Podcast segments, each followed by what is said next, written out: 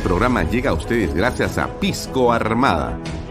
Un pisco de uva quebranta de 44% de volumen y 5 años de guarda.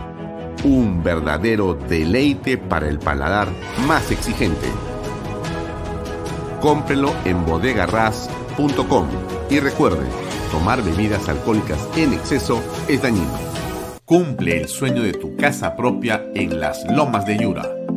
Paga desde 935 soles mensuales, con todos los servicios. Agua potable, luz eléctrica, pistas y veredas. Comunícate por WhatsApp con una de nuestras asesoras o visita nuestra página web gprperú.com. Tu familia e inversión cómodas y seguras en las lomas de Yura. ¿Qué tal amigos? Muy buenas tardes. Gracias por acompañarnos. Mi nombre es Alfonso Herrera. Son las 6 y 32 de la tarde y esto es Vaya Talks por Canal B, el canal del Bicentenario. Eh, nos pueden seguir siempre en mis redes sociales, en las redes sociales de Canal B, nos pueden seguir en las aplicaciones de Canal B, nos pueden seguir también por las redes sociales del diario Expreso, expreso.com.pe. Estamos a través de eh, los cables, eh, Best Cable, Canal 95, Econocable, Cable Más, Canal 515, estamos en Yotalán, Canal 95, y estamos en una serie de medios digitales que reproducen esta señal a esta hora de manera simultánea. Gracias por acompañarnos a todos los amigos que nos siguen dentro y fuera del Perú. Buenas noches a quienes se conectan ahora. Ingrid Yassen, ¿cómo estás? Gracias, amigos patriotas, como nos dicen José Espinosa, ¿cómo estás? Juan Carlos Sutor, como siempre, muy buenas tardes. Eh, Raúl Víctor Torne Reynot, como siempre, también nos saludas. Rosario Cazorla Quiñones, ¿cómo estás? Un gran saludo también, seguidora permanente de Canal Muy buenas noches a todos ustedes que nos acompañan en esta edición de nuestro programa. Bien, amigos, José Luis Lozano Quirós, que siempre se conecta con nosotros, también muy buenas tardes casi buenas noches, 6 y 34 de la tarde. Hoy día tenemos eh, a una invitada que es una especialista en eh, los temas de derechos humanos. Eh, ella es, por si acaso, magíster, pero es abogada por la Universidad San Martín de Porres y ha tenido estudios completos de maestría en gestión pública por la Universidad del Pacífico con experiencia profesional en instituciones públicas y privadas, docente de derechos humanos y derecho constitucional económico. Con ella vamos a hablar, por cierto, de eh, cómo están los derechos humanos de los peruanos, 33 millones de peruanos, no solamente eh, los que marchan, porque pareciera que la Defensoría del Pueblo fija su interés en los marchantes, pero sobre todo en los violentistas, aquellos que agreden a la policía, aquellos que cruzan la línea y destruyen activos estratégicos de la patria, agreden e intentan asesinar a policías, destruyen eh, propiedad pública y privada y agreden y vulneran el derecho de los demás ciudadanos. ¿Cómo está el derecho de los 33 millones de peruanos que queremos la paz? De eso vamos a conversar hoy día con eh, Elizabeth Sea. No sé si mi equipo de producción está conectado, pero quisiera que me puedan poner las imágenes que tenemos de la, eh, el centro de Lima en este momento. En alguna parte deben estar, seguramente ya la tendremos en segundos. La situación en el centro de Lima es eh, tensa, ha sido tensa en la ciudad de Lima. Pero déjenme decirles mi lectura a esta hora. Eh, yo he estado transmitiendo con ustedes lo que ocurría el día jueves 19, donde hubo la mayor movilización de personas en la ciudad de Lima. Eh, lo hemos visto, lo hemos comentado y además lo hemos podido ver por las redes sociales y por los medios de comunicación. Estuvieron eh, en una, digamos, encarnizada y lamentable conflagración y enfrentamiento que terminó en ese incendio a media cuadra de la Plaza San Martín. Eso ocurrió el día jueves 19. el día viernes ha habido aún una menor intensidad, desde mi punto de vista, casi la mitad de manifestantes. Hubo nuevamente enfrentamiento con eh, la policía, pero esto fue bajando en intensidad.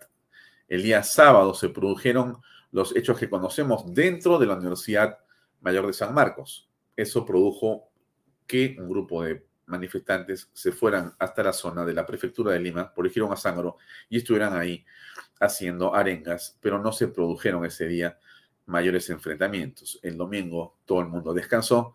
El lunes, o sea, ayer ha comenzado, ustedes han visto ayer las marchas, han sido seguramente unas mil personas en el centro de Lima. A ver, si usted quiere ser pues fan de los manifestantes, póngale dos mil. Ya, sume todo Lima de manifestantes y no son más de 2.000 personas. Yo no he visto 2.000, pero ¿qué? Pongámosle esa cantidad de manifestantes ayer. Usted vio lo que ocurrió ayer. ¿Cuántos se enfrentaron y dónde a la policía? En total han sido pues 25 personas. Échale usted nuevamente 50, pues en el mayor de los, eh, digamos, esfuerzos por ver eh, una especie de eclosión social, ¿no? Porque hay gente que quiere ver como sea que las cosas están mal bueno, nosotros veámoslas con objetividad. Han habido no más de 50 personas, sumándolos a todos los revoltosos que han estado enfrentados a la policía ayer, básicamente en la zona de, eh, el, Palacio de Justicia frente al Sheraton, el Paseo de los Soles Navales, esa zona de la entrada de eh, eh, ese espacio público al final de la Avenida Grau. Bueno, ahí estaba, digamos, concentrada la situación de violencia. Ah, el día de hoy han habido marchas en diferentes partes de la ciudad. Se fueron por San Isidro, se fueron por diferentes distritos, eh, llegaron al centro de Lima, han estado ahí dando vueltas. Estamos hablando de cuántos el día de hoy. Debe ser la misma cantidad que el día de ayer. Alguien podría decir un poco más, un poco menos. Eh, insisto, dan la vuelta en torno a la Plaza San Martín, están en las calles adyacentes, ahora están ya desde hace más o menos una hora enfrentándose a la policía, un grupo de ellos, debe ser unos 50, más o menos, con piedras como siempre, y tirándole eh, y golpeando a la policía. No hay enfrentamientos todavía eh, cuerpo a cuerpo, como hemos visto en otros momentos, sino hay lanzamientos de piedras o guaracas o piedras. Eso es lo que hemos visto hasta ahora. La policía se defiende a través de eh, sus eh, lanza eh, ¿no es cierto? Y con los escudos que ustedes ya conocen. ¿Por qué hago este pequeño resumen? Porque es bueno saber en qué nos encontramos en este momento, a estas alturas. Hoy día ha habido un buen criterio de la policía y la fiscalía. ¿En qué sentido? En el sentido en el que han estado un grupo importante de eh, fiscales con la policía para eh, asistirlos, para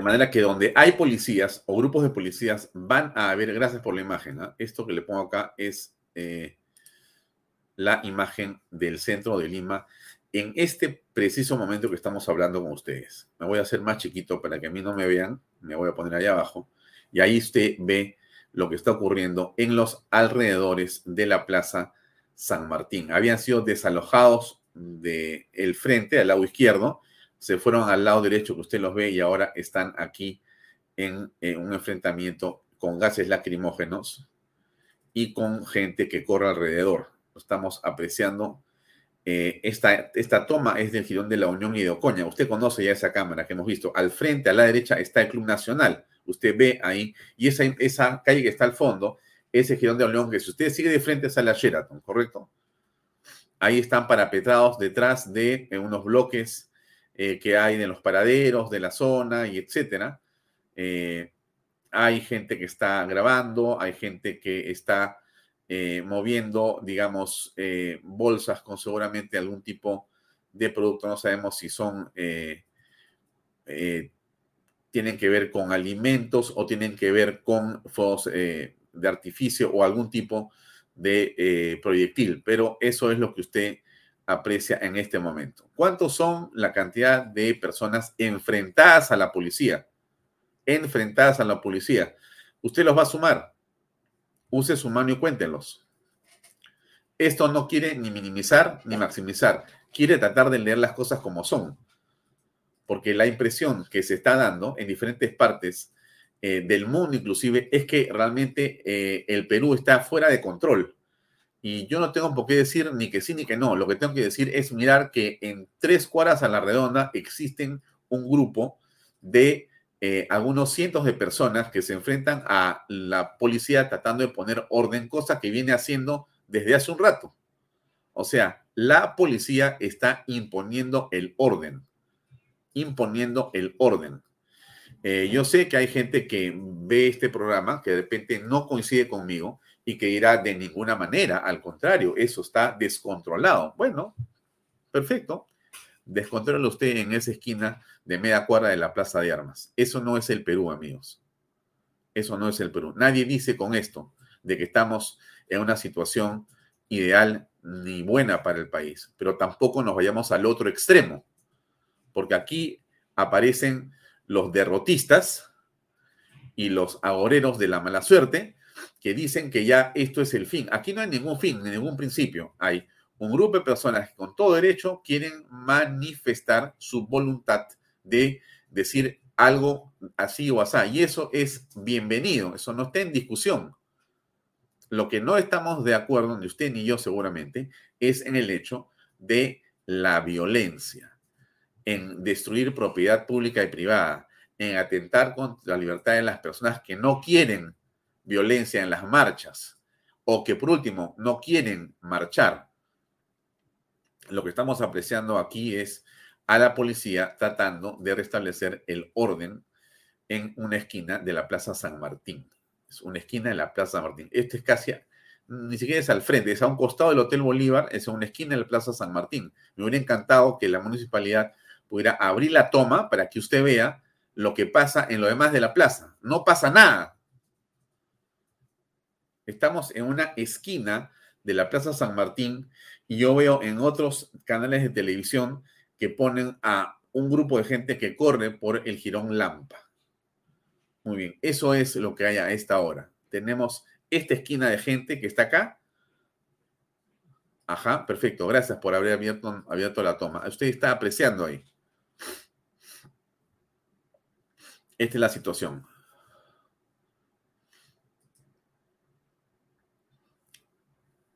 Muy bien, no, no, no vamos a continuar con esto para no quedarnos este, estancados en esta imagen, sino para continuar con el programa. Como les he ofrecido yo, el día de hoy vamos a tener como invitada a la doctora Elizabeth Sea para hablar de los derechos humanos en general.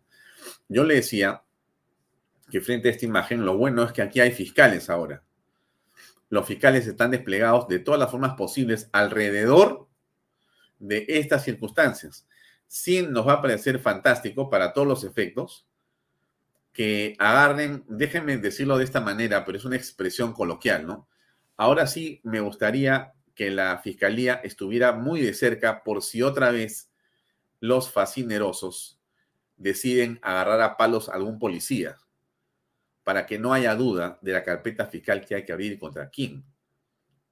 Porque lo que hemos visto en las últimas semanas ha sido un apaleamiento de la policía, un ataque a mansalva y cobarde contra la policía. Y no ha habido nadie que le ponga el par a estas personas. Tú puedes protestar, no puedes incitar a la violencia, puedes reclamar. Todos tenemos el derecho de hacerlo y vamos a hacerlo siempre. Pero lo que no se puede hacer es cruzar la línea y entrar a la agresión, a la amenaza y a la forma en que se ha visto en el país un abuso contra la policía sin control, sin ningún tipo de eh, derecho de eh, los ciudadanos a que se preserve el orden. Dicho esto, ustedes ven a mucha gente que está en este momento ahí en la esquina de Franklin Roosevelt y el Girón Azángaro, ¿no es cierto? Mucha gente cruza porque no es que esté eh, parte de la protesta. Están cruzando para caminar detrás de la policía. Usted está apreciando, esa gente está haciendo su vida común y corriente. Al lado derecho está Girón Miroquesá con Lampa. Hay al frente humo de bombas lacrimógenas. Son disparos hechos por la policía para dispersar a los violentistas que intentan avanzar, cosa que es imposible. Son columnas de columnas de columnas, o mejor dicho, disculpe usted la palabra, filas de filas de filas de miembros del orden. Tienes una, dos, tres o cuatro filas de policías con escudos evitando y empujando a los manifestantes para que se retiren. Vea usted abajo lo que terminó siendo la municipalidad, perdón, la toma de la Cámara 31, lo, donde antes había gente corriendo, ahora está con policías, ya no hay. Ya se recuperó. Con esto era el, el último reducto de la Plaza San Martín. Toda la Plaza San Martín está en este momento vacía. Bueno, de alguien dirá, sí, pero con bombas. Bueno, hay que recuperar el orden, pues amigos. Si no, pone uno el orden porque la ley lo asiste. La pregunta es, ¿quién va a poner el orden acá? En el barrio chino, como lo están haciendo los revoltosos.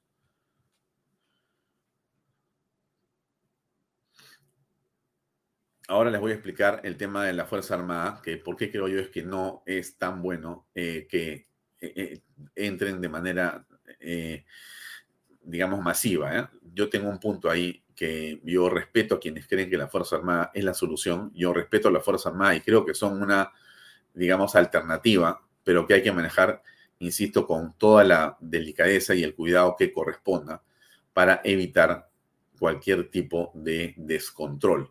Aquí está, como ustedes ven, la situación. Al lado superior izquierdo, discúlpenme que me demore en esto, pero me parece importante que les describa lo que están viendo, amigos. En el lado superior izquierdo está la toma desde la avenida Franklin Roosevelt y Girón a Zángaro. Está grabando lo que ustedes ven al frente, que son un grupo de, y les digo otra vez, cuéntelo con sus manos si puede.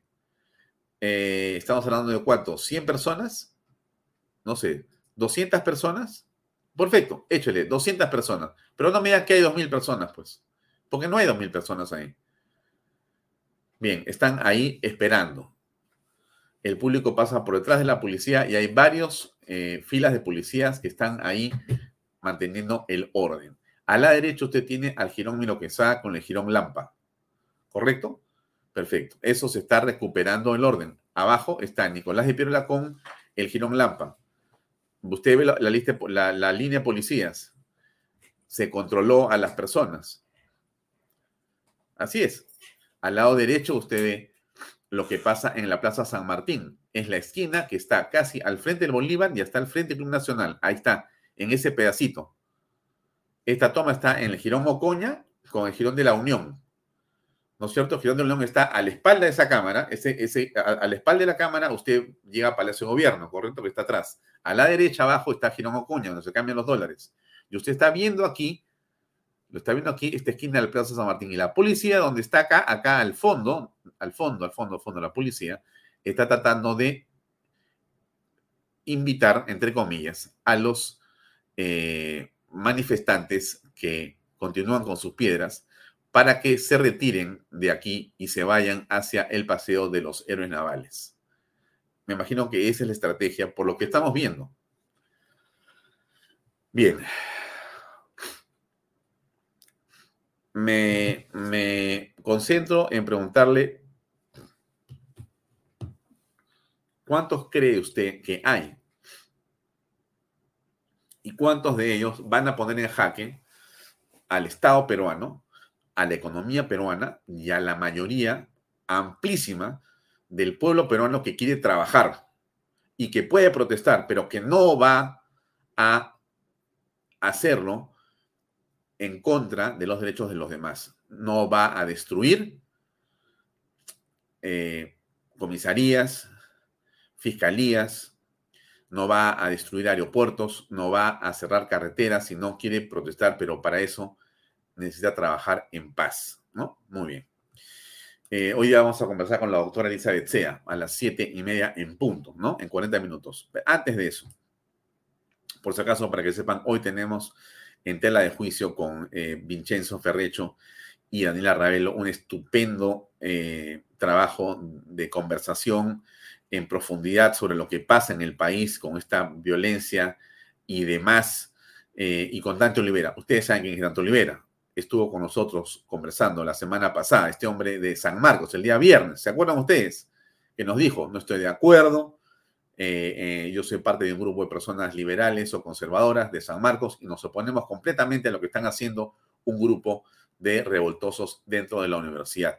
Y este estereotipo que en San Marcos todos son rojos no es así dijo Dante Olivera. Bueno, nosotros lo entrevistamos ese día, hemos quedado Dante en juntarnos otra vez contigo, ya tendremos tiempo en las próximas horas, pero ya eh, Vincenzo Ferrecho y Daniela Ravelo lo captaron a Dante Olivera y lo han tenido el día de hoy eh, y va a estar eh, en tela de juicio a las 8 de la noche después de Bahía Talks, ¿correcto? No se pierda esta entrevista, se la recomiendo. Regreso un segundo. Esto es lo que está. Voy a hacerme yo más chiquito todavía. A ver dónde me voy a meter. Creo que me voy a meter acá al fondo. Ya, a ver. Aquí. Ya, acá estoy bien. Mire, usted tiene a la izquierda otra vez la cámara número 40. Eh, esto que está abajo es, la, es el girón lampa. ¿Usted ve girón lampa?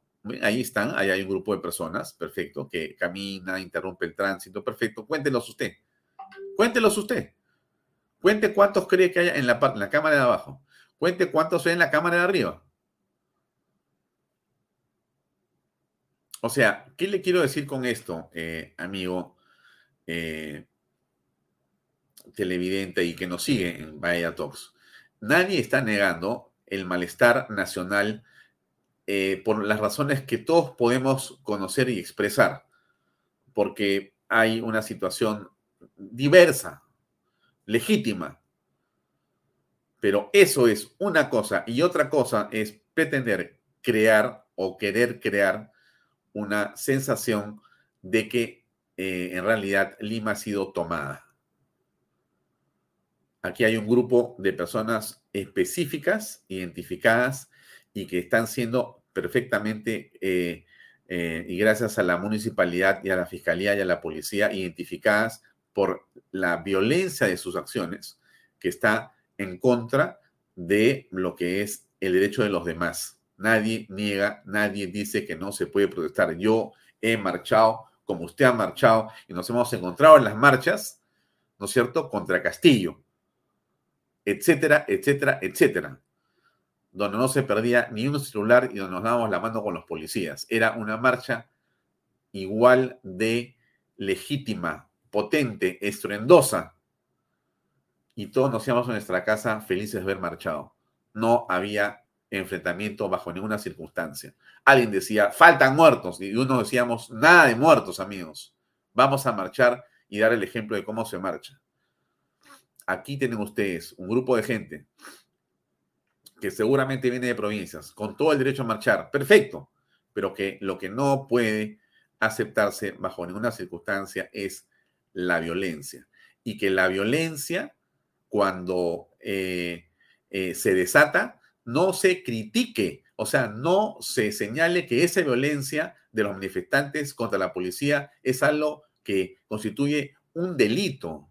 Eso no se dice. Y cuando la Policía Nacional, utilizando la legitimidad en su acción y el derecho y eh, el empoderamiento que le da el Estado de Derecho cuando usa la fuerza como corresponde con la legalidad y con los parámetros y con las formas que dice la ley, pues eso es criminalizado y es tomado por las ONGs y por todos estos caviares diciendo que son unos asesinos, unos criminales y comienzan a hacer sus cánticos que son inaceptables en una democracia y en un país que se respeta con una policía laboriosa y, patriota como la que estamos viendo nosotros en las imágenes.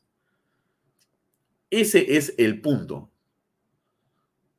O por lo menos ese es mi punto, amigos. Entonces es el suyo, pero lo que sí, insisto, es que la democracia no puede estar en el Perú en juego por un grupo de asaltantes y de violentistas vinculados al Movadef, muchos de ellos, y a Sendero Luminoso.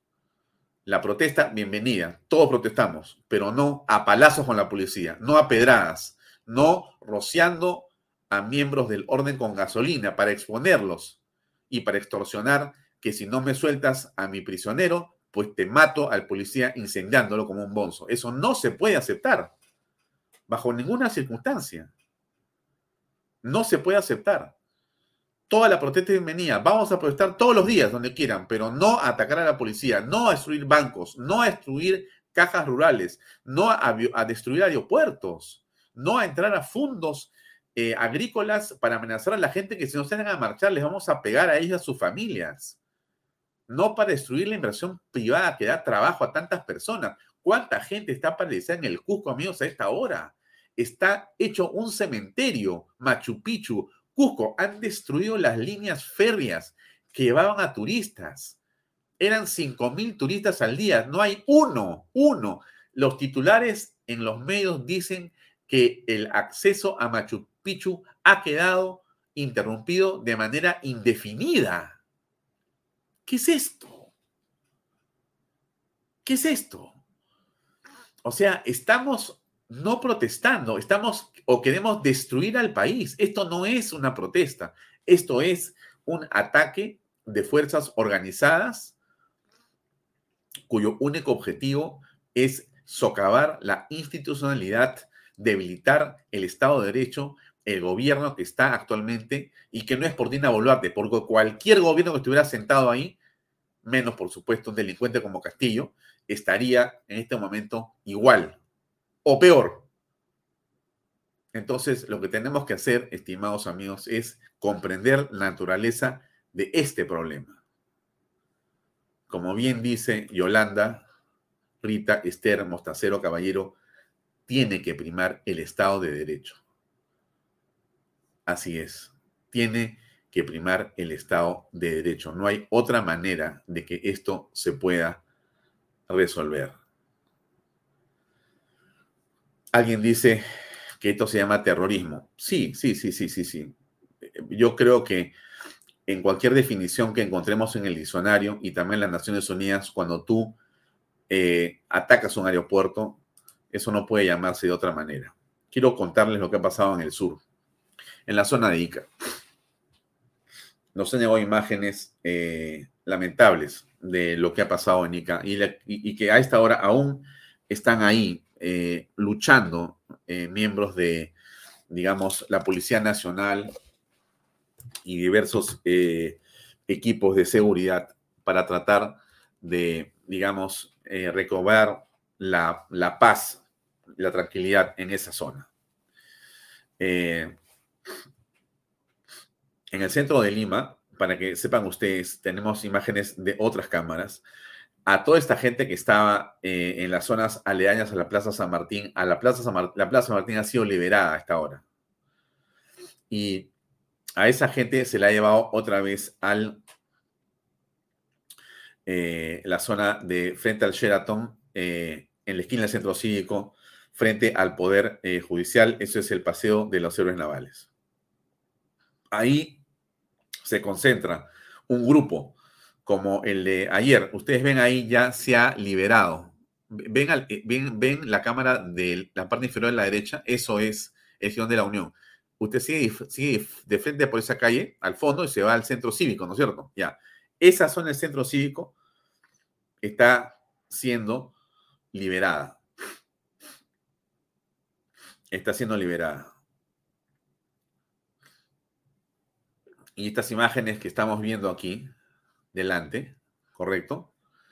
Eh, están buscando.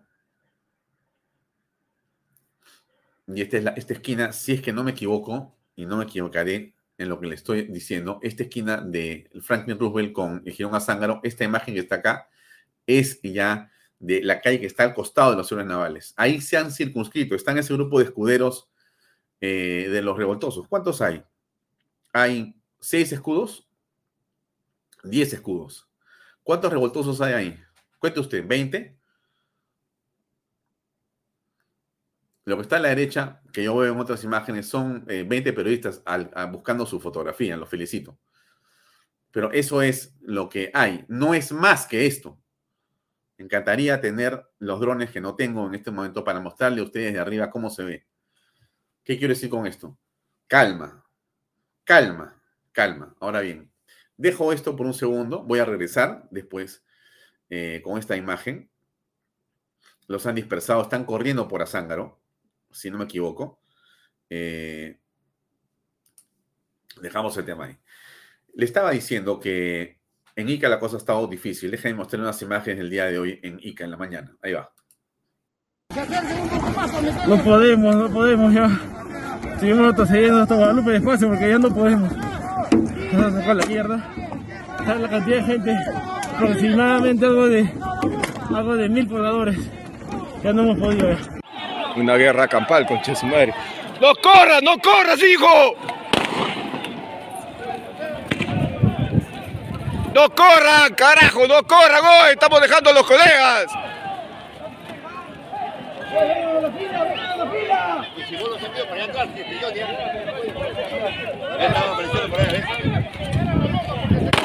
¡Oye, oye!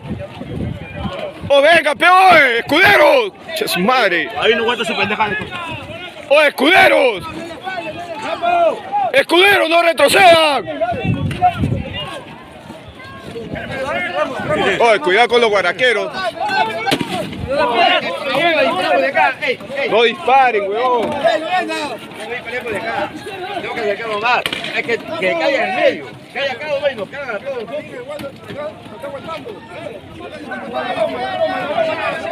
Oye, le ganamos la loma, nada más, le ganamos la loma.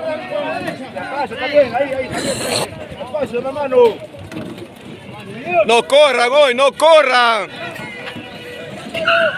No corran. No tengo más, ¿tienes ahí? No tengo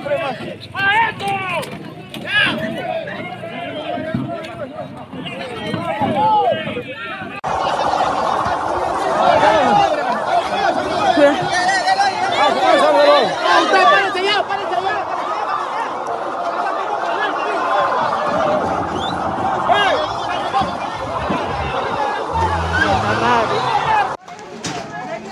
Las chicas, muévanse. Muévanse. Trabajan todas aquí. Despierte. Baja la presión. ¿Por qué no llamas? Sáquenle el casco.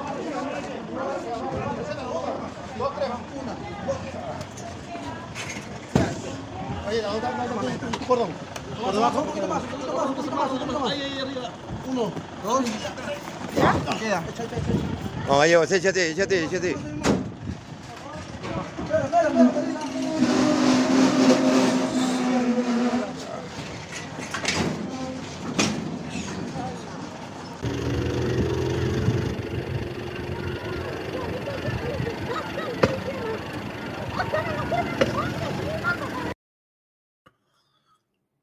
Ustedes se dan cuenta frente a qué actúa la policía. Hoy día han estado en diferentes lugares una playa de, de fiscales tratando de identificar dónde están los violentistas para que de esa forma se pueda tener una clasificación exacta del tipo de violencia que se está desarrollando. Aquí no son eh, hermanos y hermanas, como dice la eh, presidenta de la República, que tienen que entender nada. No, pues tú no puedes llamarle hermano y hermana a una persona que coge un palo de dos metros y se lo tiene en la cabeza a un policía. Eso no es una hermana, hermano que merece comprensión. Eso es un delincuente. Es un delincuente que merece ser tratado con todo el peso de la ley. Y si tú me dices que ese delincuente eh, hay que abrazarlo para que entiendan las cosas, a estas alturas eso es inadmisible. Lo que no podemos normalizar es la violencia contra la autoridad. Y muchos medios de comunicación, una gran cantidad de periodistas y ONGs irresponsables absolutamente, están tratando de hacer eso. O sea, tú le puedes romper la cabeza a un policía y tú tienes derechos humanos. El policía se defiende y él no tiene derechos humanos. ¿Cómo es posible eso? ¿Cómo es posible eso? ¿Cómo podemos aceptar como sociedad el intento de progresar cuando eh, la autoridad, y en este caso la policía, que tiene el monopolio de la justamente fuerza para proteger la vida de la de los ciudadanos, no ejer- ejercer ese monopolio de la fuerza frente a individuos que han decidido más bien ir en contra de la vía del derecho de la mayoría de personas. No podemos aceptar eso. Bajo ninguna circunstancia. Y cualquier persona que se pone en esa posición debe merecer de en parte de, nues- de nosotros un absoluto rechazo. Eh, la policía trata todo el tiempo de establecer un diálogo. Escuchen ustedes. La protesta es pacífica, no queremos enfrentamiento, queremos paz. La policía no quiere enfrentarse con ustedes. Comprendan, por favor, que el enfrentamiento no ayuda a nada. Lo que queremos es que ustedes protesten, pero pacíficamente. No caigan en provocación. Lo dicen todo el tiempo, lo repiten todo el tiempo. Los megáfonos y esta, digamos, este discurso es repetido todo el tiempo cuando aparecen las personas y se acercan a los escudos. Lo dicen todos los miembros de la policía en todos los escenarios. Señores, la protesta es pacífica, no queremos enfrentamiento, queremos paz. La policía no quiere enfrentarse con ustedes.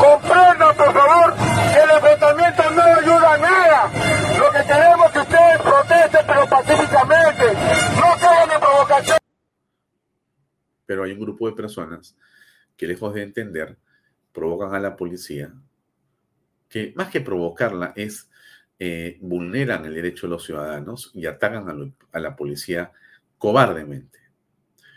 Eh, esto es más bien una versión distinta de lo que ha pasado en Huánuco. Mire usted, ah, mire usted la diferencia de cómo en Huánuco la policía, o sea, la policía usa el diálogo, eh, usa el diálogo, se enfrenta a los violentistas, logra conversar con ellos y abre la vía. Mire usted.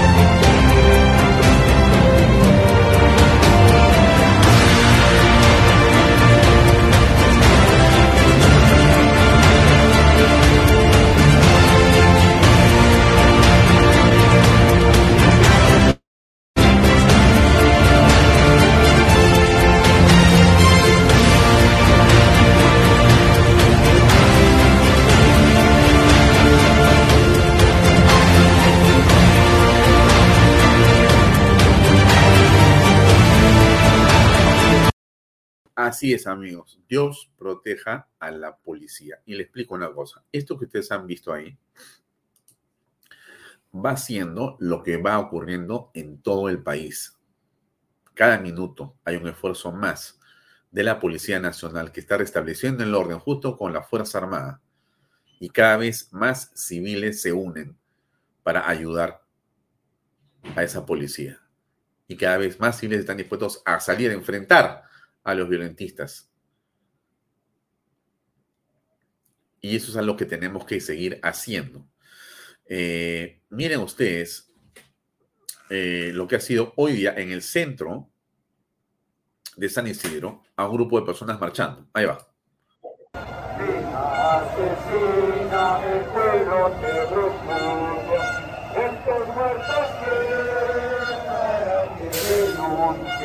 ¿Cuántos muertos quieres para que renuncies? Dina asesina el pueblo. Ah, perdón. Entonces, ustedes han visto esto, ¿no es cierto? ¿Cuántos eran? Ah, 500 personas. Dos cuadras, tres cuadras. Camino Real, se fueron por eh, la casa de Pedro Pablo, eso era este Choquehuanca, dieron otra vuelta por otro lado, se entraron en un parque y después se fueron. Bienvenidos a las marchas. Todos los días, todos los días. Si es una forma de presionar, pues bienvenidas a las marchas. Vengan todos los días a San Isidro, a Miraflores, a donde deseen.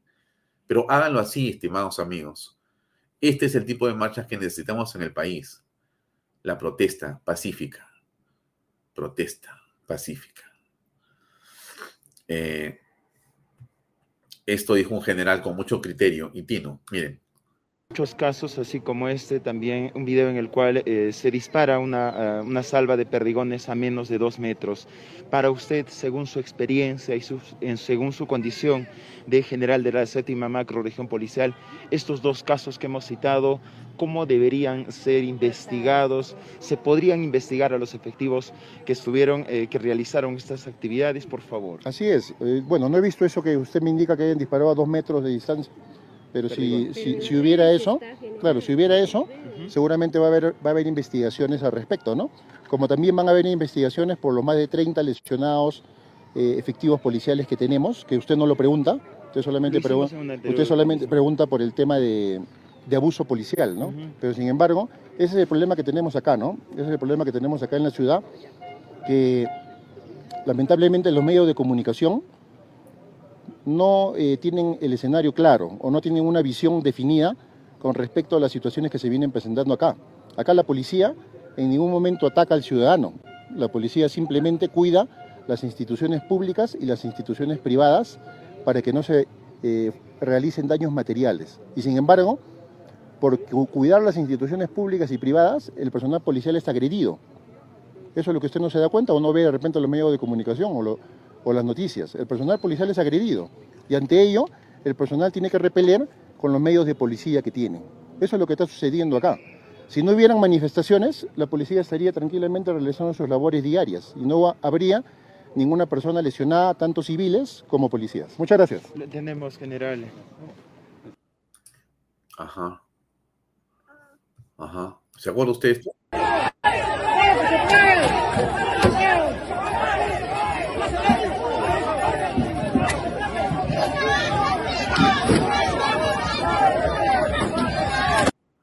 Eso corresponde al día 19, el día de mayor violencia. En Lima, por supuesto. Eh, con eso le quiero decir, eh, digamos, el nivel de ataque que la policía ha sufrido. Mire usted esta parte, este, esto es, es realmente impresionante.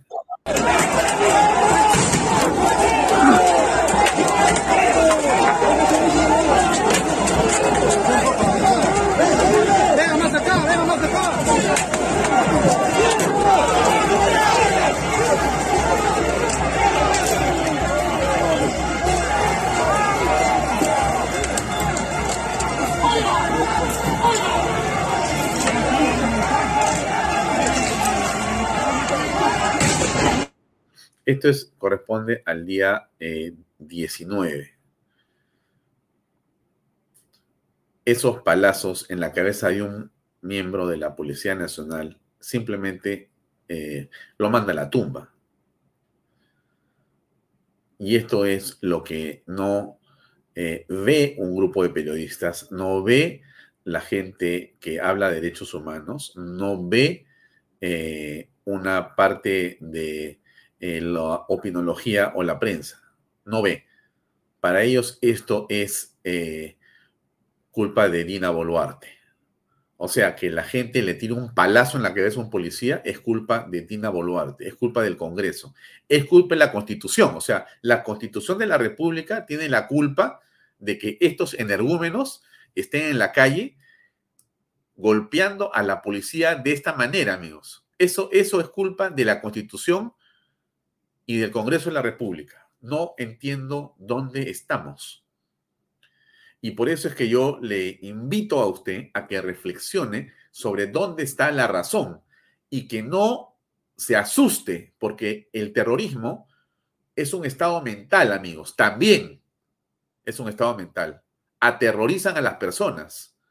Por supuesto que hay violencia, por supuesto que hay muerte, por supuesto que hay ataques a las personas, a la vida, pero aterrorizan a las personas.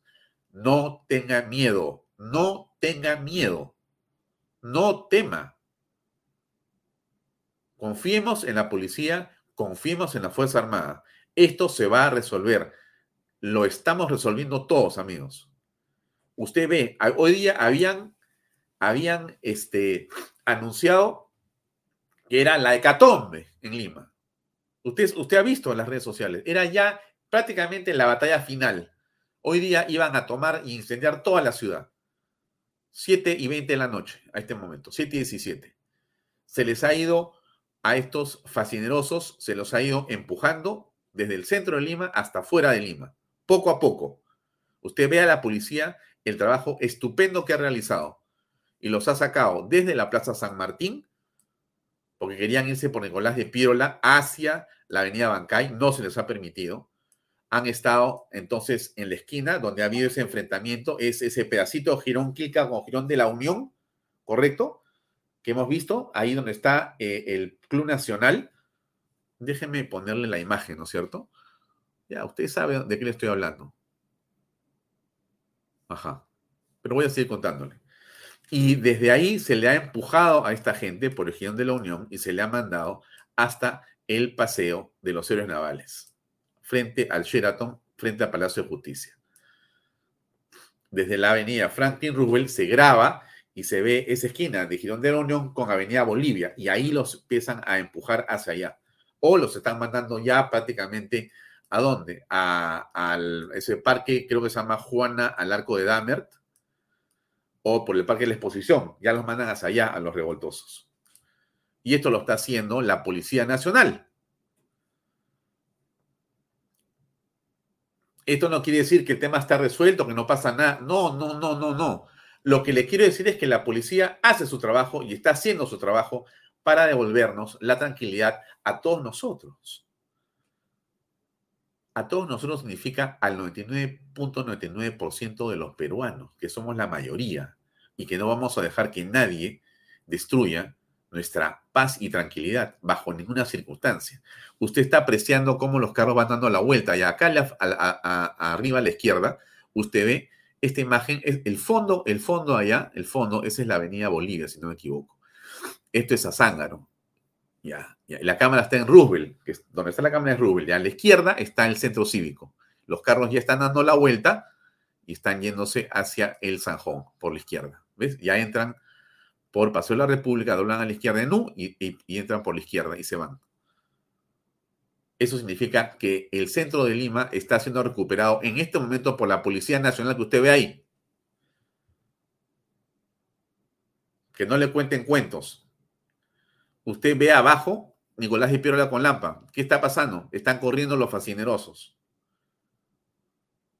Estamos en una situación fantástica. No he dicho eso.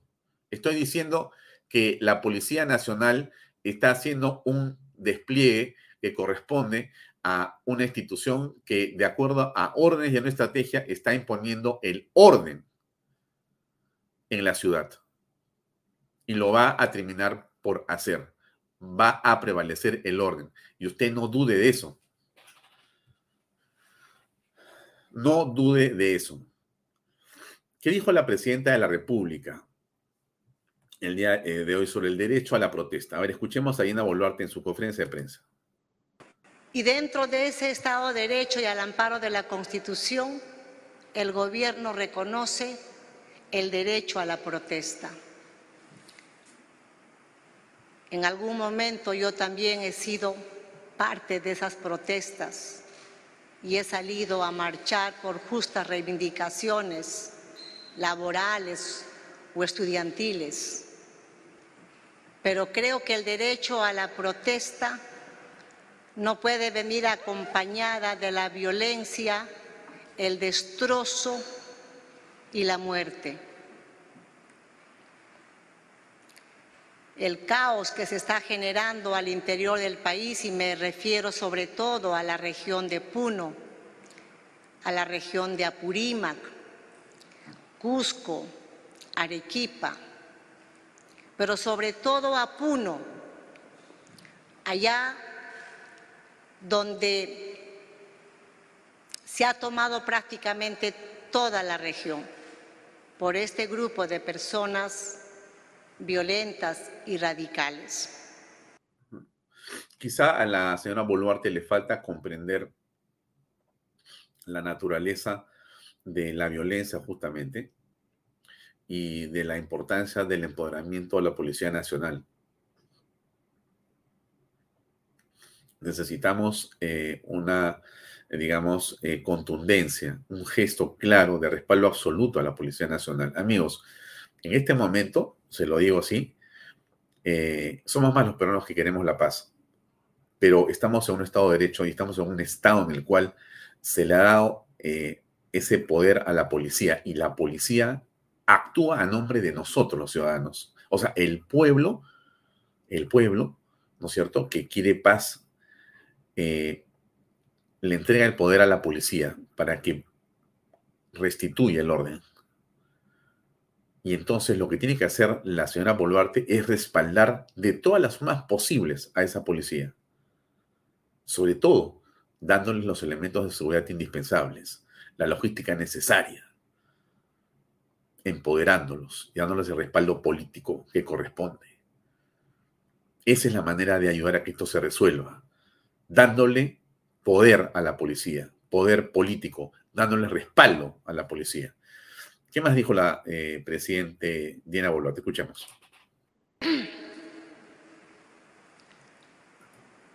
En esta región y de diciembre a la fecha, los paros, los destrozos que se está generando, tenemos una pérdida aproximadamente de dos mil millones en producción y aproximadamente 3 mil millones de daños a la infraestructura, es decir, el incendio a las comisarías, el incendio y destrozo a las oficinas del Ministerio Público, el incendio y el destrozo a las oficinas del Poder Judicial, la toma de aeropuertos dejándolos inoperativos y frustrando el viaje de miles de peruanas y extranjeros que quieren conocer el país o por asuntos laborales o de salud quieren viajar de su lugar de origen a otra ciudad. Eso no es una protesta pacífica eso es una acción violento generado por un grupo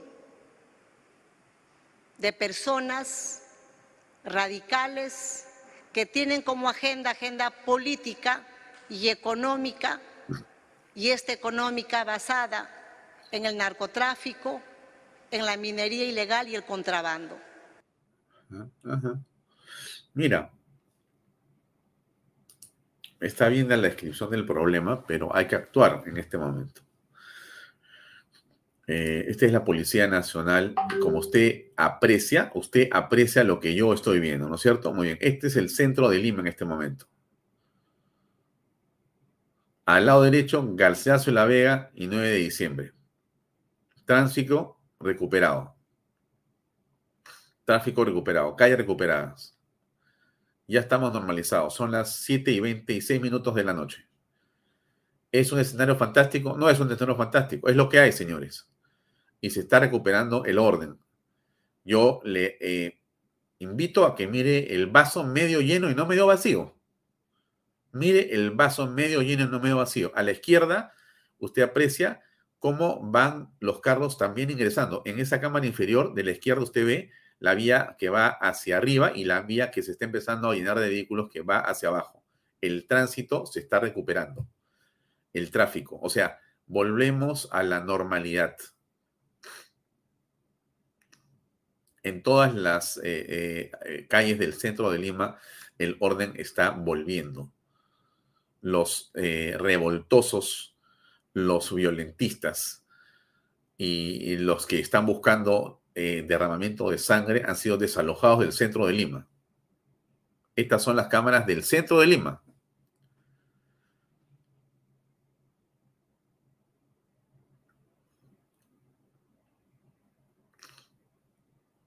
¿Falta que esto se termine? Por supuesto que sí. Estamos apreciando a la Policía Nacional haciendo su trabajo y es uno que tenemos que respaldar todos los peruanos. Claro, muy lamentable que frente a una cosa como la que vemos nosotros, eh, haya un presidente de una nación hermana, que es Chile, y que diga lo siguiente. Eso también no podemos ser indiferentes cuando hoy día en nuestra hermana República del Perú con el gobierno bajo el mando de Dina Boluarte, personas que salen a marchar, a reclamar lo que consideran justo, terminan baleadas por quien debiera defenderlas. Más de 50 personas han perdido la vida y eso nos debiera escandalizar. Es inaceptable también que las universidades de América revivan las tristes escenas de los tiempos de las dictaduras del Cono Sur, como sucedió recientemente con el violento ingreso de la policía a la Universidad Mayor de San Marcos. Frente a estos atropellos, reitero la voluntad de Chile a contribuir en todos los espacios multilaterales para acompañar un diálogo inclusivo. Mucho contribuiría, contribuiría Chile si comprendiera el proceso y no hablara desde una perspectiva política partidaria o ideologizada.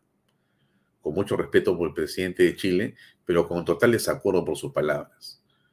Yo creo por lo menos que él debió, por respeto justamente a los muertos de los que habla, que no son suyos sino son nuestros, no pronunciarse sobre este tema. Sobre todo porque lo está haciendo como si fuera parte en esta discusión. Y un presidente de la República no puede tomar parte en un tema de discusión interna de otro país. No lo debe hacer. Con todo respeto por el presidente chileno, creo que aquí comete un error garrafal en su pronunciamiento político. Capaz de construir gobernabilidad democrática y asegurar el respeto a los derechos humanos. Hoy, con la misma claridad con que siempre hemos respaldado los procesos constitucionales en nuestra región, hacemos notar la imperiosa necesidad de un cambio de rumbo en el Perú, porque el saldo que ha dejado el camino de la represión y la violencia es inaceptable para quienes defendemos, y no me cabe ninguna duda que acá en CELAC esa voluntad es abrumadoramente mayoritaria, la democracia y los derechos humanos. Quiero insistir con... Ah, en fin, eh, no podemos decir más del presidente eh, del hermano país de Chile. Lamentamos muchísimo sus expresiones y consideramos que es básicamente el producto de, vamos a ser eh, lo más diplomáticos, si usted quiere, ¿no es cierto? Es, digamos, producto de la desinformación, si usted quiere, y si quiere ir un paso más allá, diríamos, ese producto de su visión sesgada y de su, su visión ideológica, ¿no? No podemos olvidar las fotografías con Sid Bazán, con Verónica Mendoza y demás, que han ido a visitarlo en su toma de mando. Conocemos la afiliación ideológica del señor Boric y comprendemos que él, por encima de todo, tiene un corazón que late más con, en realidad, quienes están en este momento fuera de la ley en el Perú. Lo decimos con todo respeto, pero con total firmeza creemos que el presidente de Chile ha cometido un desatino, por decirlo menos, y un error garrafal en ese pronunciamiento. Y no debió decir eso. Pero hemos estado escuchando pronunciamientos como el del presidente de Bolivia, como el del presidente de Colombia, como del presidente de Venezuela y demás. Todos ellos perteneciendo a una, pertenecientes a una misma cofradía interesados todos, todos izquierdistas, izquierdosos, comunistas o comunistoides, y todos ellos en realidad tratando de inmiscuirse de una manera ilegítima e irrespetuosa en nuestra patria, cosa que desde mi punto de vista es inaceptable. No sé qué cosa haya dicho a esta hora nuestra Cancillería pero me imagino que ha hecho cosas suficientes en el eh, digamos, tenor que corresponde. La doctora Elizabeth Sea debe estar muy cerca de ingresar. Eh, vamos a esperar que entre y mientras tanto vamos a colocar imágenes de lo que ocurre en el centro de la capital del Perú. Espero que esto lo vean ustedes en Nueva York, en Australia y en todos los lugares donde nos ven en este programa y este canal, Canal B, Canal de Bicentenario, ¿no es cierto? Bien, ahí tienen ustedes lo que pasa en el, en el centro de la ciudad en este momento, para que nadie diga más de lo que tiene que decir. Estamos ya con la doctora Elizabeth Sea, la veo conectada. Vamos a darle pase para conversar con ella. Elizabeth, buenas noches. Alfonso, ¿cómo estás? Muy buenas noches y buenas noches también a tu público. Muchísimas gracias por acompañarnos, Elizabeth. Es para mí, por cierto, siempre un gusto tenerte como invitada en este programa y también de verte y conversar contigo. Quiero aprovechar, eh, mientras esas imágenes son las de la vuelta a la normalidad en el centro de Lima, porque quiero decirte que entre las cinco y media o las cuatro y media de la tarde y las seis y media de la tarde ha habido intensidad y un momento de enfrentamiento con la policía, no a palazos o a garrotazos como fue el día jueves o viernes de la semana pasada, sino a distancia. Y ya a esta hora eh, el tráfico se reanuda, la gente comienza a caminar y Lima comienza a, retomar en el centro de Lima su aspecto de, como siempre ha sido, una ciudad eh, amable y afable. Eh, pero lo que quería conversar contigo, Elizabeth, es cuál es en realidad tu punto de vista en torno a, digamos, los derechos humanos, eh, tema en el cual tú eres también un especialista, en relación a lo que hemos estado viendo en el país en las últimas semanas, específicamente desde que comenzó esta azonada, ¿no? Después del 7 de diciembre, pero también esta segunda azonada ahora en el año 2023. Por favor, tu opinión. Sí, bueno, en primer lugar, eh, decir que eh, no estamos dentro de una situación normal, estamos dentro de, una, de un estado de emergencia, ¿no? Declarado em, por el gobierno peruano eh, bajo el marco constitucional, ojo, en un estado de emergencia no es inconstitucional, un estado de emergencia no ha sido materia, ¿no? el estado de emergencia, de acuerdo a nuestra configuración constitucional peruana, no ha sido materia de cuestionamiento a nivel internacional por organizaciones de derechos humanos, hay que decirlo también. En consecuencia, el ejercicio de los derechos fundamentales se rige bajo un estado de emergencia, que quiere decir que hay restricciones al ejercicio de estos derechos que están vinculados a la libertad individual en la libertad de tránsito, la libertad de reunión, la inviolabilidad de domicilio, para poner tres ejemplos concretos. En ese sentido, el gobierno toma una serie de medidas de restrictivas, ¿no? Y el control interno a nivel nacional lo eh, toma eh, las Fuerzas Armadas y la Policía Nacional. Entonces, esta es la configuración jurídica, ¿no? De lo que estamos viviendo en este momento. Entonces yo escucho hablar de los derechos humanos, ¿no? Del derecho a la protesta principalmente, del derecho em, a la vida de los que están manifestándose, ¿no? Y nos hemos olvidado de los otros derechos que se cautelan en un estado de emergencia, Alfonso, como son los derechos colectivos, el derecho a la paz y el derecho a la seguridad que tiene que cautelar el Estado peruano. Esta es su obligación principal en un contexto de estado de emergencia. Ojo.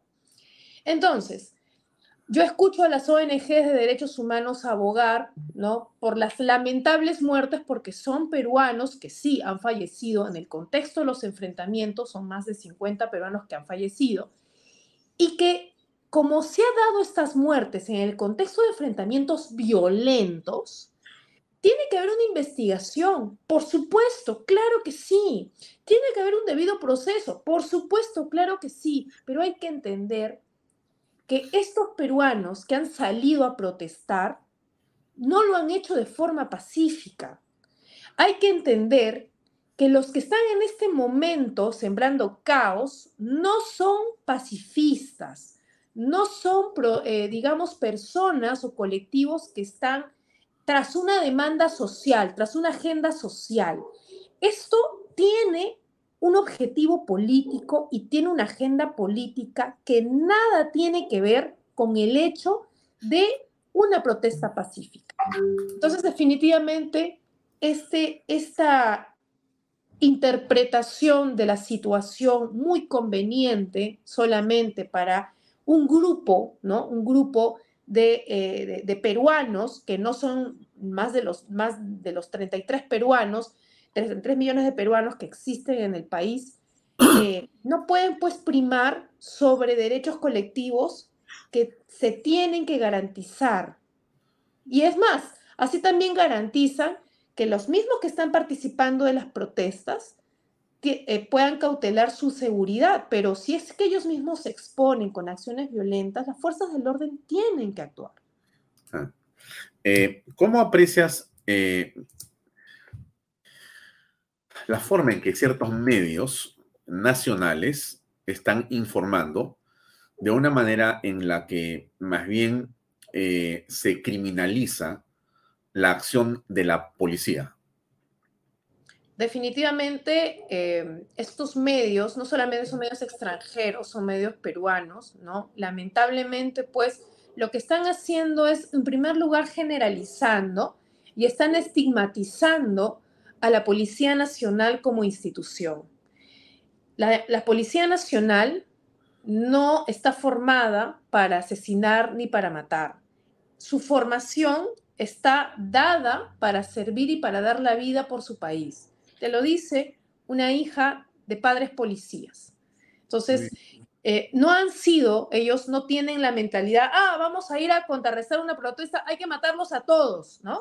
Como loquitos, como unas personas que están completamente irracionales. No, es más, un policía cuando, cuando toma la decisión de contrarrestar una protesta, por supuesto que en ese momento entra en evaluación una serie de cosas. Te lo digo porque yo he conversado infinidad de veces con mi papá en contextos de, de los años 80, 85, yo era muy pequeña, pero yo me acuerdo, siempre ha existido este miedo, ¿no? Este miedo de poder causarle daño a un, a un tercero porque ellos más bien lo que quieren es, es garantizar la seguridad.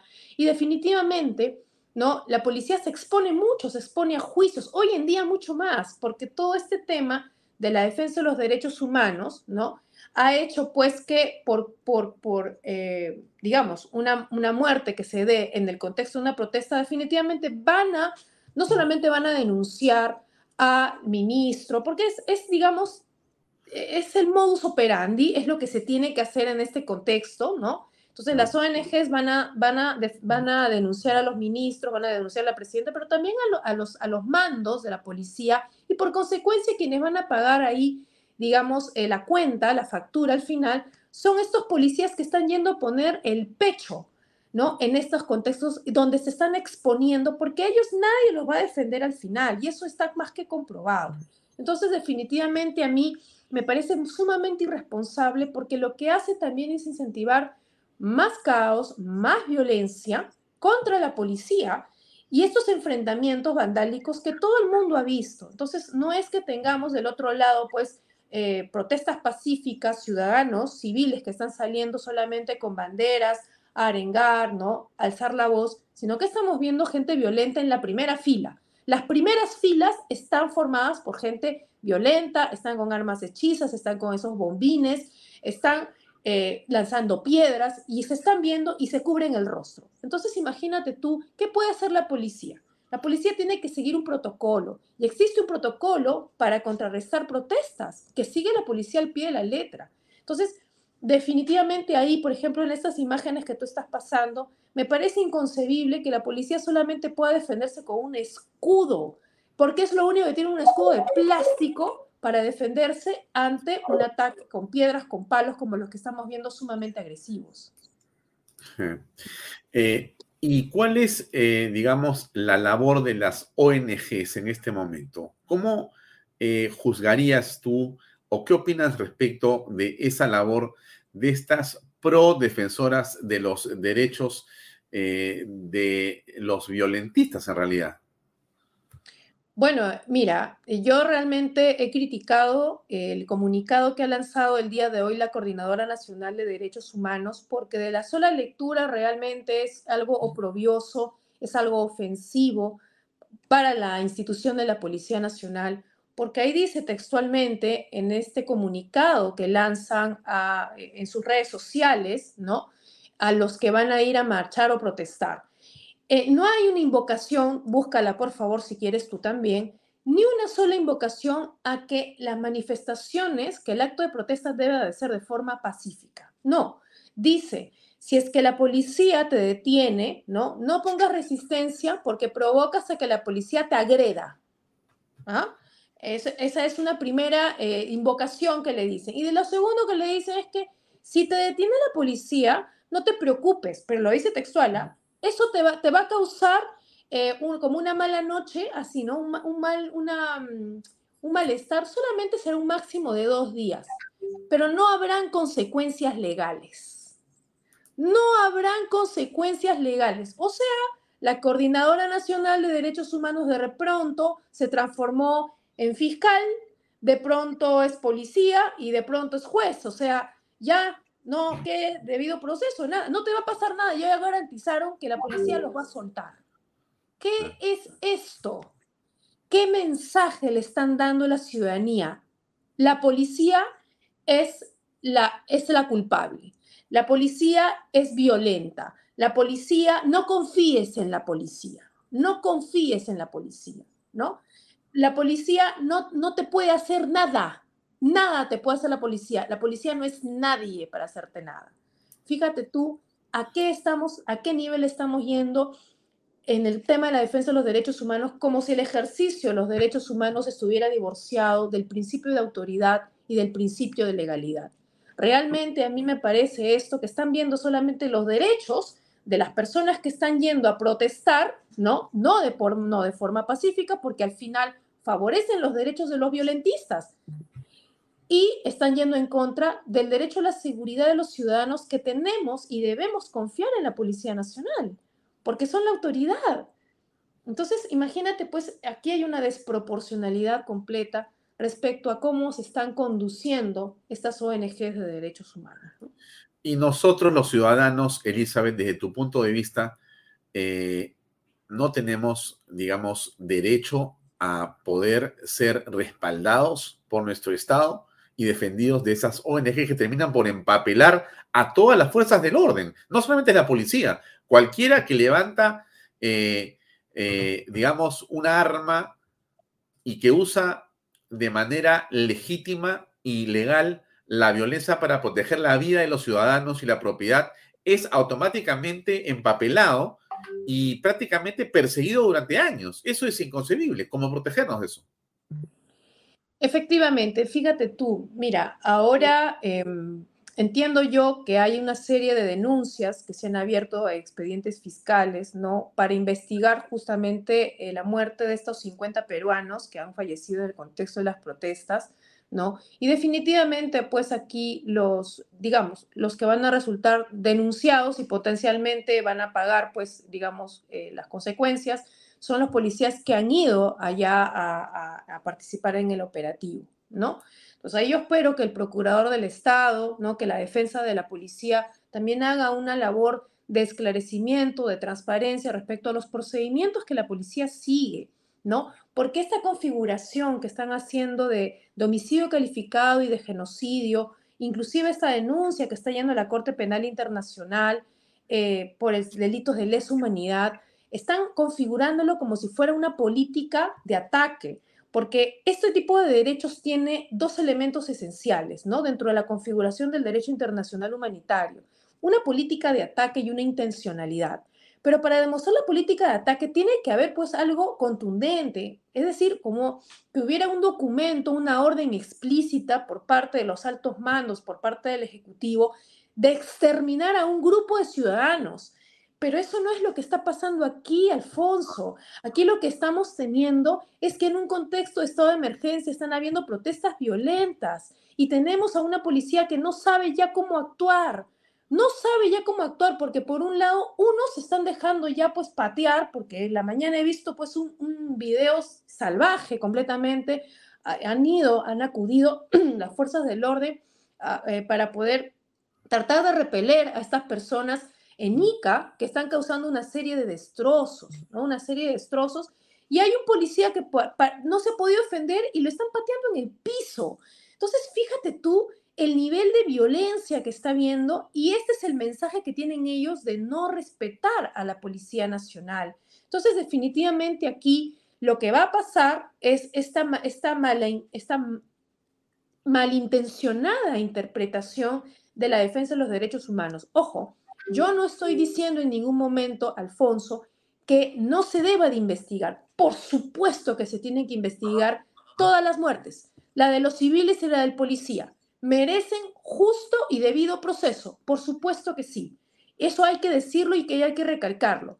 Pero eso no significa que nos podemos olvidar de los derechos de las demás personas, de los derechos de la sociedad en su conjunto. Hay que entender que el contexto de la violencia se ha desatado un estado de emergencia y hay que regirse al debido proceso, ¿no? Pero no vamos pues a estigmatizar de repente por decir que se encuentra responsabilidad en los, en los mandos de la Policía Nacional o en ciertos policías, no vas a estigmatizar a una institución, porque ese es el objetivo, Alfonso. El objetivo es estigmatizar, golpear, debilitar la institucionalidad de las fuerzas del orden. Ese es el real objetivo. Hay una agenda política detrás de toda esta violencia que se está desatando. Eh, quiero informar a todos los amigos y a ti también una noticia de último minuto que ha salido publicado hace minutos o segundos. Es esta, el Poder Judicial, eh, la tercera sala penal de apelaciones nacional confirma la orden de detención preliminar contra Rocío Leandro Melgar, camarada Cusi y otros investigados por el presunto delito de terrorismo en agravio del Estado. Eh, entonces queda detenida la camarada Cusi. Eso es lo que estaba en discusión en las últimas horas. Durante dos días hemos transmitido nosotros en Canal B la diligencia eh, y finalmente eh, el día de hoy ha quedado confirmada la orden de detención preliminar, que es una prisión preventiva, entiendo de esta manera. Ahora, continuemos con el eh, tema y la conversación, estimada. Estamos apreciando lo que es un enfrentamiento entre un grupo de 20 personas y la Policía Nacional en la Avenida España. A esto se ha reducido la tremenda, digamos, publicidad que tuvo hoy eh, prácticamente una especie de ataque al Estado peruano de parte de todo el país, según lo que dicen los voceros de estos marchantes violentistas. O sea, supuestamente hoy iba a destruirse el país por parte de una parte del país que quiere destruir la otra parte. Son 20 personas que a esta hora son cada vez menos, que están al final de un día en el que la Policía Nacional, una vez más, estimada Elizabeth, ha puesto orden en la ciudad y los ha desalojado y los ha ido expulsando del centro de la ciudad y la Plaza San Martín, los han sacado también de la zona del Paseo de Acciones Navales y ahora están ya en las calles, en las calles aledañas y ya el tráfico, como tú ves también ahí, se ha ido reanudando. Esto es algo muy positivo y bueno para el país. Ahora, ¿cuál te parece a ti que debería ser el camino, eh, Elizabeth, para poder iniciar un proceso de pacificación y que podamos eh, regresar a conversar de política y no de fatalidades o de incendios de locales, etcétera? Bueno, en primer lugar, yo creo que el gobierno tiene que comenzar a cuestionarse de cómo es que llegamos aquí. No olvidemos que la señora Dina Boluarte es parte del gobierno de Castillo. Eso hay que decirlo, es su vicepresidenta y ella ha asumido por sucesión constitucional. Ella ha estado presente en cada una de las actividades presidenciales de Castillo. Ella ha estado presente en los 15 consejos de ministros donde hay hojas de ruta y hay compromisos pendientes con los gobiernos regionales hay asignaciones presupuestales dadas a estos gobiernos regionales que hasta este momento no tienen una ejecución mayor del 50% y así cierran, ¿no? no hay obra de infraestructura, eh, no hay, no hay, obra de inversión pública, es decir, pues estos, estos gobiernos regionales han sido tierra de nadie, ¿Cómo, ¿Cómo es que hemos llegado a que estos gobiernos regionales, tierra de nadie, hayan hecho lo que hayan querido y lo que hayan más bien utilizado? Porque aquí hay que investigar en qué se ha usado este dinero asignado, porque acuérdate que en el gobierno de Castillo han habido incrementos presupuestales a los gobiernos regionales, incremen- incrementos cuantiosos. ¿En qué se ha utilizado? ¿Qué se ha estado haciendo? ¿No? ¿Se ha estado utilizando de manera eh, correcta o es que de repente también se ha utilizado para hacer proselitismo político, articulación de repente por ahí para permitir alguna injerencia internacional quizás, ¿no? Del señor Evo Morales. ¿Cómo se ha utilizado? Porque, ojo, ah, Evo Morales viene ingresando al país desde el año 2017-2018 y ha estado reuniéndose con los gobernadores de Moquegua y el gobernador de Puno. Eso está en las noticias, eso lo sabemos todos, pero parece que la Dirección Nacional de Inteligencia se le pasó por alto, no hizo su trabajo. Tan es así que hemos tenido, ¿cómo es posible que tengamos este, subversivos, terroristas en estas marchas? ¿Cómo así llegó camarada Cusi a las marchas? ¿Cómo llegó y cómo llegaron los demás también? Porque no es la única, estoy segura. ¿Cómo llegamos a esto? ¿Cómo se permitió? Entonces la señora Dina Boluarte, en primer lugar, tiene que hacer pues una reflexión profunda de cómo es que tiene que comenzar a portarse. Ya no es ella la encargada de Palacio, ella es la presidenta nacional, ella es la presidenta del gobierno, la copresidenta de la República Peruana y tiene que comenzar a creérselo. Entonces tiene ella que también tomar decisiones en aquellas zonas que están pues en este momento saturadas de violencia. Puno, Cusco, porque ya hay una amenaza, he estado escuchando las radios regionales de Puno, donde hay una amenaza de tomar Machu Picchu. Ojo ahí, ¿no? Entonces, tiene que comenzar ella a ponerse ya pues firme, pero firme realmente. Firme realmente significa, estamos en un estado de emergencia, sacar a las Fuerzas Armadas para poner orden en esas regiones, ¿no? De acuerdo al estado de emergencia, con los protocolos que deben de cumplirse, y la Policía Nacional seguir haciendo su trabajo. Y del otro lado, la comunicación política. La comunicación política no existe en este momento en el gobierno y tiene que comenzar a llegar. Cuando dicen que hay que haber el diálogo, bueno, diálogo es algo tan, tan así, tan utópico, tan abstracto. Ella tiene que llegar a las comunidades más necesitadas porque tú tienes que separar a las manzanas buenas de las manzanas podridas y rescatar a esta gente que no está participando en las protestas, pero que puede en algún momento sucumbir a esta, a esta voluntad política, a esos intereses de esta izquierda radical, y tiene que comenzar ya a llegar con una agenda pública prioritaria de estas principales necesidades. Tiene que sentar a los gobiernos regionales ahí a fiscalizar, no a pedirles, por favorcito, me quiero reunir contigo. No, Contraloría General de la República también tiene que hacer su chamba y esos gobernadores regionales tienen que comenzar a responder también por el gasto público. Entonces, acá debe de haber una articulación de acciones, articulación de acciones que requieren de liderazgo. Y Dina Boluarte debe comenzar a manifestar liderazgo más allá de solamente una, un mensaje a la nación. Ella tiene que hacer acciones concretas, ¿no? Y debe de adoptar estrategias ¿no? A, corto, mediano y largo plazo, pero tiene que comenzar ya para que pueda el país, digamos, llegar a estas elecciones generales adelantadas, que espero sean en el 2024, porque mínimo tienen que haber reformas que no nos lleven nuevamente al escenario por el cual hemos tenido, bueno, hemos tenido que ser testigos, ¿no? De votar, eh, de ver votar a, a peruanos por este señor Pedro Castillo, que a la final después ha defraudado a, a, muchas, a muchas personas, a sus propios votantes, ¿no?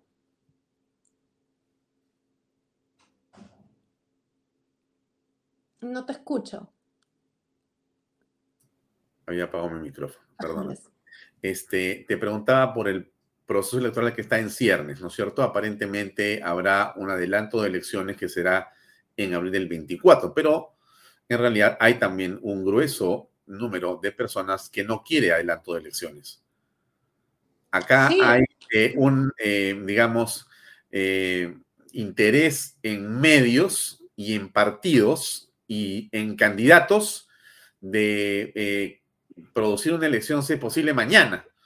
Y entonces dicen que todo el cataclismo va a caer si las elecciones no son inmediatamente y parte de eso es ponerse perfil frente a la violencia para estimular así una rápida convocatoria de elecciones. Por otro lado, hay quien dice ya, entonces en abril del 24, pero hay un grueso grupo de congresistas, pero también de personas en la calle, creo que el 40 o 50% que dice, no quiero que se adelanten las elecciones y me voy así hasta el 26.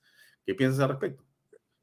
Bueno, definitivamente, si tú me preguntas a mí mi opinión personal de que hayan elecciones adelantadas, yo también estoy en ese quizás grupo de peruanos en el cual yo creo que Dina Boluarte debería de llegar hasta el 2026. Ese es un escenario donde hay una democracia pues que es sustentable, ¿no? Así Pero lamentablemente no nos encontramos en ese escenario y esta manipulación que está sufriendo la población peruana, sobre todo de aquellos de aquellas provincias más olvidadas porque los están manipulando con ese, ese, ese sueño de opio, ¿no? Esa promesa que es completamente una burbuja de, de fantasía, que es la nueva constitución, que siempre fue el caballito de batalla de esta izquierda radical que llegó al Congreso de la República y que lo hemos tenido, muchos de nosotros lo hemos tenido claro desde un primer momento. Yo siempre decía, acuérdense, aquí es el objetivo final